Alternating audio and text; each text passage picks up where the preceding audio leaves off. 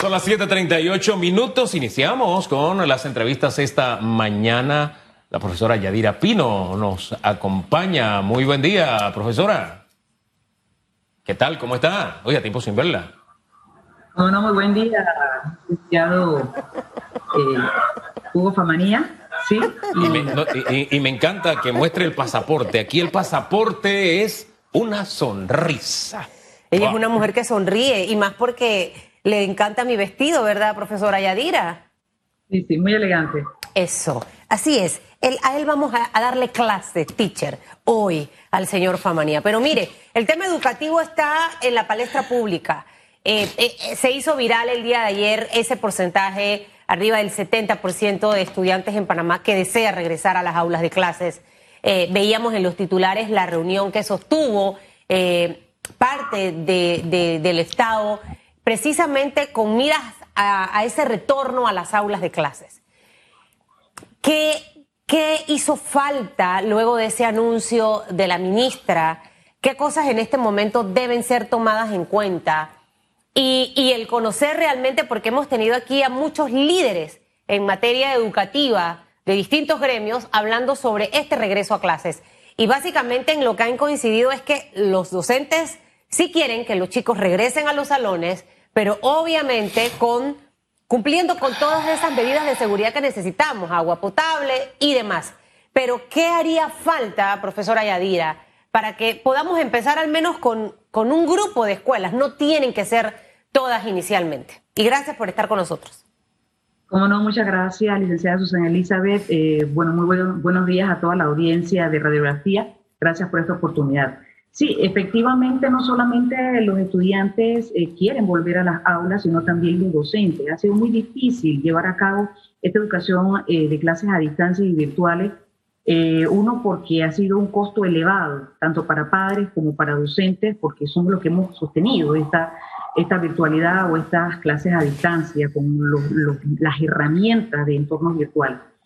Y lo otro es porque realmente hay una carga laboral que se, que se dobla, que se triplica en la medida en que a pesar de que se establecen eh, esto, algunos eh, parámetros de tiempo de atención, estos no se pueden cumplir porque cada uno tiene una realidad en el hogar según pues, la situación de los padres por los trabajos y demás.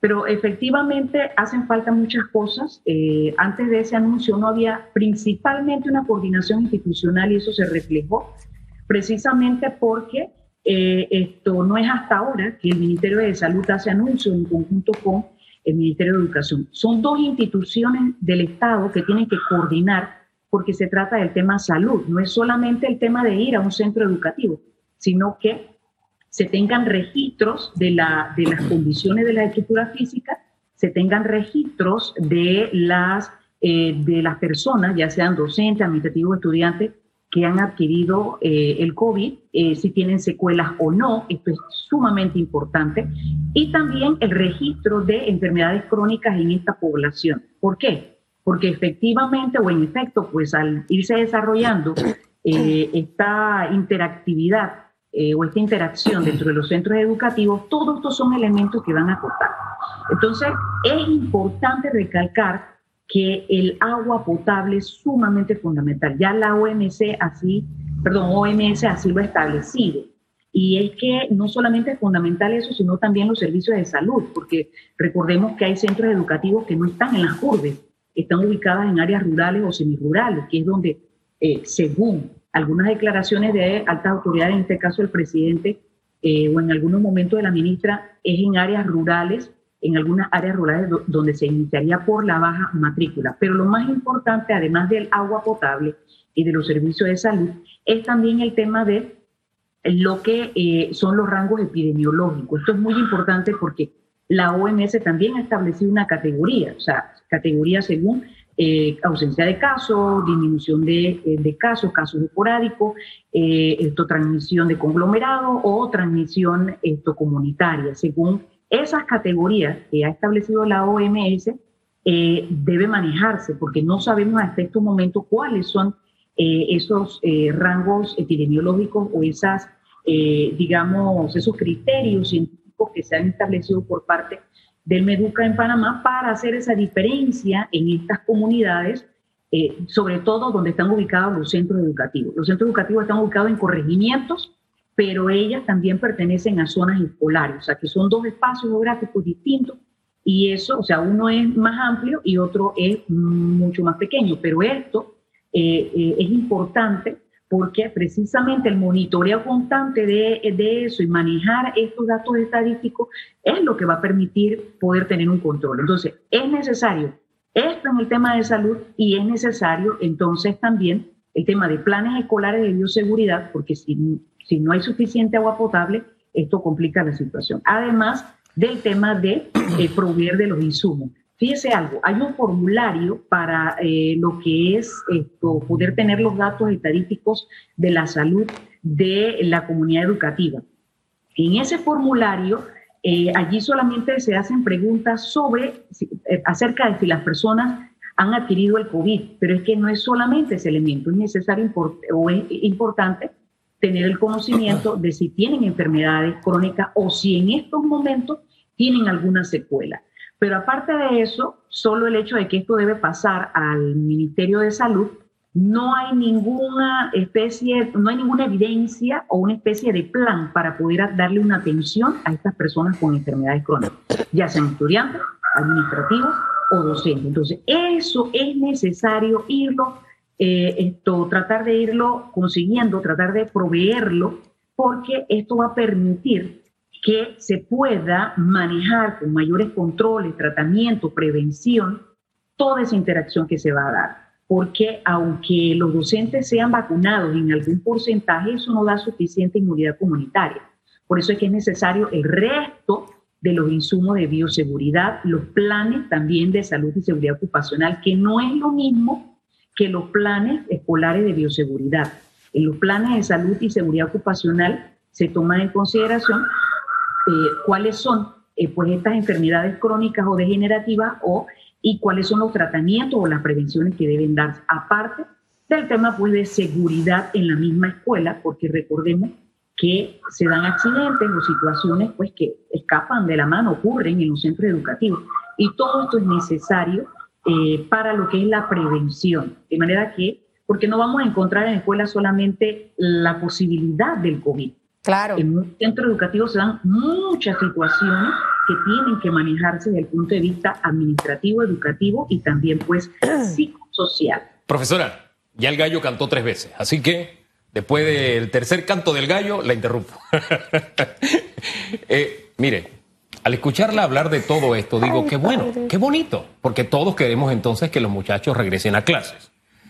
Sin embargo, hay algo que está pasando en la comunicación. Usted dice, necesitamos planes. Entonces, cuando escuchamos al Ministerio de Educación, dice, aquí están los planes. O por lo menos a mí me suenan lógicos. Me dice, bueno, ya hemos hecho esto, esta prueba el año pasado, 400 centros escolares, lo seguimos haciendo este año. No ha habido ninguna situación significativa. Hombre, tenemos en Panamá más de 800 escuelas con 25 estudiantes y menos. De la mayoría de ellas ni siquiera hay que vacunar a los conductores de buses porque allá ni siquiera hay buses. Los profesores, eh, dice el, presidente, no hay problema, los maestros le mandamos un helicóptero y los vacunamos. El asunto es que arranquemos. Y ahí es donde yo siento que de pronto se trancan las cosas. De que todos queremos, pero esto está trancado. Esto está trancado. Somos el país con más clases, eh, tenemos el campeonato mundial, y esto es vergonzoso. Tenemos el campeonato mundial de, los colegios o de los países que no, no han dado, no han tenido clases presenciales. Campeonato mundial, una vergüenza mundial. No del gobierno, del país. Pero ¿cómo es que si todos estamos de acuerdo y queremos lo mismo, no arrancamos con las semipresenciales? Porque hay una gran eh, brecha entre lo que se dice y lo que se hace realmente. Y esto ocurrió durante mucho tiempo por la ausencia de políticas públicas. Un informe del, del TERCE del 2017 establece que Panamá, en las categorías en temas de infraestructura y condiciones de las escuelas, Panamá estuvo por debajo del 70% en, toda la, en todos los rangos, en todas las categorías. Entonces, eso nos indica no solamente que ahora es, es el país que más clases eh, o escuelas, perdón, días ha estado cerrada el centro educativo, es que sin COVID ya esto, esto venía ocurriendo. Entonces, por eso es que nosotros insistimos en el tema de políticas públicas. Desde la Federación de Trabajadores de la Educación hemos propuesto un proyecto de ley, estamos trabajando en eso, eh, para presentarlo, pero no para que sea una ley más, no, esto es una herramienta precisamente para que la vuelta a clase sea segura. Entonces, este proyecto de ley es para precisamente obligar al Estado a que cumpla con sus funciones, porque Panamá, así como usted señala, eh, que es vergonzoso, Panamá es uno de los países donde, se, donde reina la discrecionalidad y la omisión de funciones. Entonces ocurre que las autoridades plantean un programa, un proyecto, se lleva adelante, se hace toda una inauguración pomposa o eh, mediática y al final, cuando vamos a ver los resultados, ¿por qué no funcionan? Y no solamente en educación, sino en otras instituciones. Pero es precisamente por eso, porque no se dan los elementos, no se dan los insumos, los recursos, y al final la comunidad educativa, en el caso de educación, nos quedamos viendo cómo resolvemos eso. Entonces, por eso también otra de las propuestas que hemos planteado es que, porque hasta ahora, ¿qué dice el Ministerio de Educación? No, las comunidades educativas son las responsables de los insumos o de la bioseguridad en las escuelas. Es que no son un ente para proveer o autogestionar. Las comunidades educativas son un ente de consulta y de asesoría. Lo que sí puede hacer la comunidad educativa es supervisar y buscar la forma de organizarse y llevar un control. Pero aquí estamos a través de la Federación de Trabajadores de Educación, planteando que ese eh, porcentaje del PESE que se maneja directamente con las juntas comunales o a través de los representantes se destine para la compra de los insumos y que la comunidad educativa sea vigilante de que esa compra realmente eh, sea compatible o sea una realidad de los números que se han invertido con los insumos que se han comprado. Usted, yo, sabe, una cosa, profesora, disculpe que la interrumpa ahí. Yo siento que hay un problema de comunicación. Se lo digo porque aquí escuchamos a todas las partes y las entrevistamos. Le, le pongo un ejemplo. En el tema de los insumos, la ministra dijo que se está adquiriendo insumos y que ya se han adquirido y que ha recibido donaciones para distribuir en las escuelas de la comunidad educativa nos dijo otras cosas en cuanto a la organización para lo que era el desarrollo de las clases semipresenciales. Entonces siento que hay algo en la comunicación, como que se dicen cosas, se interpretan otras. Por ejemplo, he escuchado a los dirigentes docentes, no, que no cago, yo tengo 40 estudiantes. Nadie ha dicho 40 estudiantes en, una, en un salón de clase. Entonces siento que hay algo en la comunicación. Yo ponía hace unos días un ejemplo, ¿no? De cuando en aquella época uno quería enamorar a una chica y le decía, oye, me gustaría tomarme una soda contigo. Y, Ay, hoy no puedo. ¿Qué te parece mañana? Yo te aviso. Yo te aviso es, eso no va a pasar. Entonces, fíjese, usted me dice ahora que se necesita un proyecto de ley para que haya un regreso a clases seguro. Eso aleja todavía más la fecha. Entonces, a mí lo que me preocupa es eso. Si nosotros no podemos, y se lo digo, mire, así con esta franqueza, si nosotros no podemos tener una escuela o 20 o 18, como decía el Ministerio de Educación, donde todo eso que se necesita lo tengamos listo, somos bien chambones como país. O sea, porque me dicen, no le pasa que 1.100 escuelas no tienen agua. Es cierto, y eso ha sido permanente, y eso no está bien. Pero si no logramos que, no, no necesitamos en este momento que las 1.100 lo tengan, necesitamos que lo tengan esas 18 o esas 50. Como decía mi abuela, sabia, decía, poquito a poco la vieja se come el coco. Es decir, oye, vamos una a una, vamos dos a dos, vamos tres a tres. Pero, primero tenían que vacunarnos. Echamos, dejamos para después a, los enfermos crónicos. Mira la importancia que se le dio a los docentes. Ya no es eso nada más. Espérate, también hay que vacunar a la trabajadora, eh, qué sé yo, manuales, a los conductores de buses, O sea, entonces uno siente como que cada día surgen más razones para que no, pero digo que sí. No sé si le transmito claramente la idea. ¿Cuándo llegaremos al punto en que de verdad, ¿sabes qué? Aunque sea una, una en el momento en que estamos viviendo como país, sería un éxito nacional. Una sería un éxito nacional. No es posible que nosotros seamos tan chambones como país y no nos podamos poner de acuerdo, que no lleguemos a estar de acuerdo en el campo feliz de la Unión por la educación. No por mí, no por los padres, no por, por el país. ¿No le parece? Sí, es que, licenciado, no es que hay que tener el proyecto listo para poder iniciar o reiniciar o dar la apertura de las escuelas en el tiempo, porque así lo hemos planteado, en el tiempo de aquí a que termine el, primer trimestre, en la medida que se van dando toda esta, toda esta habilitación, precisamente el proyecto de ley no es un obstáculo. El proyecto de ley es bien sencillo, estamos ya terminando esto, y es posible que eso pronto ya pueda estar en la Asamblea Legislativa. Ya hemos hecho los acercamientos también con los diputados para esto. El proyecto de ley es sencillo, no es complicado, es, simplemente para asegurar el cumplimiento. ¿Por qué se lo digo? porque no hay, no hay una normativa para hacerle frente. Si hubiesen planes de gestión de riesgos en nuestro país desarrollado, eso permitiría un avance para manejar el tema de una vuelta a clase segura. Sin embargo, no lo hay. Entonces, por eso es que estamos planteando este proyecto de ley. Y no es que lo hagan, lo estamos haciendo nosotros mismos desde la FETEP. Y ya estamos avanzando y eso pronto va a estar listo. Y le aseguro que va a ser antes de que ya inicien eh, estos centros educativos, porque la intención es que este proyecto de ley sea una herramienta para guiar en el cumplimiento de todo lo que debe darse sobre el tema de bioseguridad y también de salud y seguridad ocupacional. Esa es la intención del proyecto. Ahora, ahora le, quiero preguntar algo. Eh, eh, uno siempre le pone como fechas eh, y deadline a, los temas. Quiero bajar de peso un mes. Quiero comprarme una casa dos años, un año y medio. En este tema, ¿ustedes han hecho esa planificación? O sea, hay que elaborar un borrador. Los diputados se van el 30 de abril de vacaciones. Se van, se van de vacaciones y regresan el primero de julio. O sea, yo haciendo mi matemática de fecha, los tiempos no dan, eh, profesora Yadira Pino, para poder que esto pueda avanzar. Los chicos llegarán, si acaso, como agosto, septiembre, si, si somos realistas en el tema de, de fechas.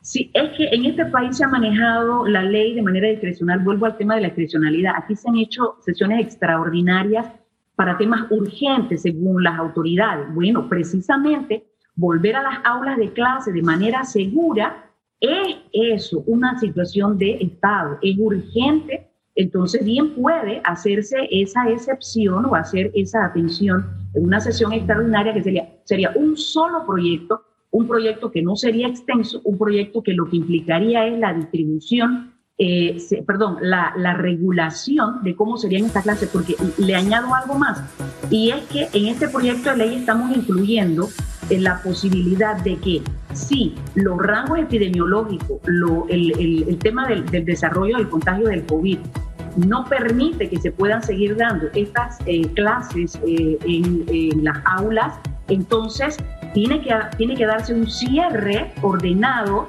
para una vuelta segura nuevamente. Entonces, todo esto se está previendo en el proyecto de ley porque es lo que ha ocurrido en los otros países. Usted observa en Chile, si observa en eh, Estados Unidos o en Europa, ¿qué ocurrió? Se fueron a sí mismos, entonces no había una regulación. Ahora ellos están trabajando precisamente en regular que se entra y hay la posibilidad de salir y en esos términos de tiempo tiene que darse entonces eh, ese aseguramiento, esa, esa seguridad de desarrollar al máximo lo que se pueda en ese tiempo correspondiente, para que no sea abrupto el cierre o la entrada nuevamente. Todo esto lo estamos considerando porque eh, realmente no nos, no nos preparamos para prevenir cosas. Entonces ya estamos viendo que así mismo como ocurrió con los bloques, puede ocurrir con el sector educativo. Ojalá ya se haya adelantado el borrador, profesora, eh, porque creo que si desde el año pasado estamos viendo este tema y hemos visto los otros casos. Lo, que a mí en realidad me, queda es como que todas las semanas veo como un elemento nuevo. Eso me preocupa. Entonces, eh, siento que lo que tenemos que hacer es regresar a las escuelas. Después tendrá que regresar a conversar porque se nos acabó el tiempo. Esta mañana se quedaron varias cosas. Quería también saber si sienten ustedes que la educación a distancia ha funcionado. Yo pienso que no. Eh, es una realidad. O sea, yo he visto las copias por WhatsApp, aquí me mandó la tarea. Eso no es lo que yo quiero para mi hijo, en realidad. Eh, y creo que tenemos que sentarnos todos a ver que esto sea un ganar-ganar para todos. Y en vez de que haya obstáculos o piedras en el camino, que todo pueda fluir y trabajemos como un gran equipo en materia educativa. La, visión que siempre proponemos aquí es encontrar las razones de por qué sí, en vez de buscar las razones y escarbarlas incluso de por qué no. Así que, profesora, gracias. Que tenga muy buen día.